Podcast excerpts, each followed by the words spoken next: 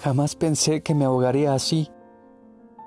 Yo, que pasé años regando mi cuerpo con litros y litros de agua y tendiéndolo al sol, que crecí rodeada de hilos y volantes y crías que pían, que recorrí países y libros con los ojos sin sueño, que trabajé y trabajé y escribí y bebí y mantuve una dieta equilibrada. Me veo ahora repleta de sed, desbordada de sed, hecha desierto.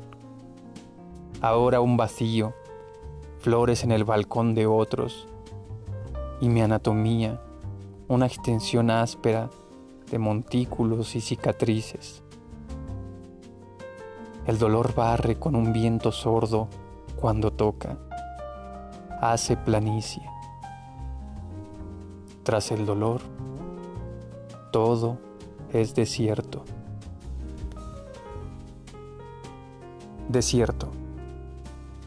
De Ana Castro.